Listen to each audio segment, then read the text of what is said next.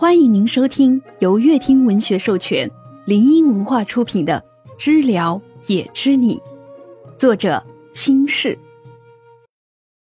第九章，薛先生年轻有为。只有你知道薛了喜欢什么样的你。杨颂菊低声在许逆耳边说了句“加油”，就跑去院子里吃葡萄干儿。镜子里的许逆嗖嗖几下，最后涂上口红。看着镜子里的自己，许逆喃喃自语道：“难道他喜欢浓妆的我？”垂眸想了想，正打算就这样时，余光瞥见了摆在窗台的照片，那是许逆高中时的照片，被透过树枝的阳光照着，里面的人比着剪刀手，弯起的眼窝，遮不住的笑意，在阳光的照射下显得十分有活力。不敢化妆的夏天。没有染发的高中，很青涩的时期，和薛了最相爱的时期。大晚上的，江聘也坐着车就直奔薛了家。这都半夜十一点了，能不能让我这个病号睡个觉？薛了半开着屋门，身子挡住空隙，抵住了门，摆明了就是不想让江聘也进来。江聘也不死心的用力推了下门，打算再用力推一次。可是薛了没给他机会，直接把门甩上了。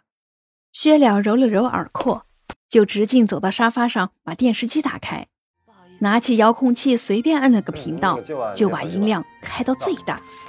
他知道江聘也不会轻易就走，只能窝在沙发上闭着眼小憩一会儿。江聘也拍打着门，冲里头大声喊：“喂，别关门呐！”我是带你去看医生的。喂，薛良，给我开门。夜色深处的小型别墅区人很少，而且差不多是有孩子的家庭。这些吵闹声被家长们听见了，难免会被骂。零零散散的邻居家的灯逐渐亮起来，还在打着鼾声的物业连续接到三四个电话，都是举报小区四幺七号扰民。请问是四幺七的薛先生吗？您门口的先生您认识吗？要是不认识，我们就先处理了。他现在严重危害到了其他业主的睡眠。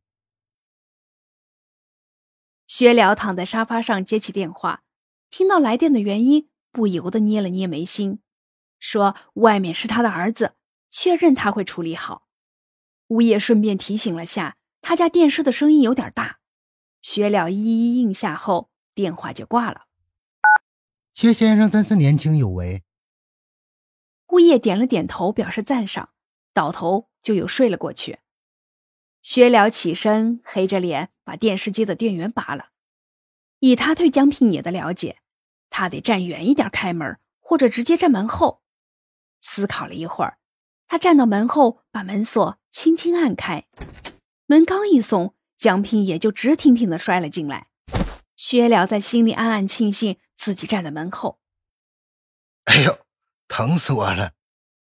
江平也从地上艰难的爬起来，边站直身子边拍着腿上的灰，拍完灰又揉了揉被摔疼了的膝盖。薛了没理他，只当家里多了只会叽叽喳喳叫的麻雀，把门给关上，就自顾自的上楼了。喂。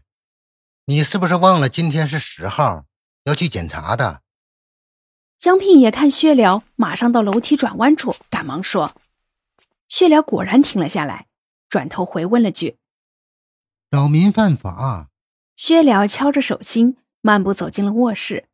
其实他还真给忘了，今天一整天都想着许逆的事儿，居然忘了医生。想追上去的江聘也听见门锁声后，就放弃了。轻车熟路的拿了些吃的喝的，在下面等着。江聘也水还没有喝多少，就看见薛了换下了睡衣，从楼上走了下来，开门出去。走，看医生去。薛了因为身体原因没有考驾照，江聘也只能忙不迭的跟上。刚启动，江聘也就想到自己喝酒了，只好把于和给叫来了，把我送到那儿就行。江聘也侧头看了看薛了，兴奋道：“那行啊，我和盒子去玩玩。”路上没有其他车，一排排的路灯从眼前快速闪过，看着空旷的马路，薛了心不由自主的开始慌乱起来，强忍着难受，闭上了眼。应该只有十五分钟，睡得迷迷糊糊的他，也忘了看时间，只知道自己还没睡够，就被喊了起来。薛了下车，关上门，敲着江聘野的车窗：“别喝酒，不然我回不去。”“不是，我去酒吧不喝酒，我干嘛去？”徐和已经行驶车子了，江聘野只能朝着窗外喊。本章已播讲完毕，喜欢的宝贝儿们点点订阅加收藏哦。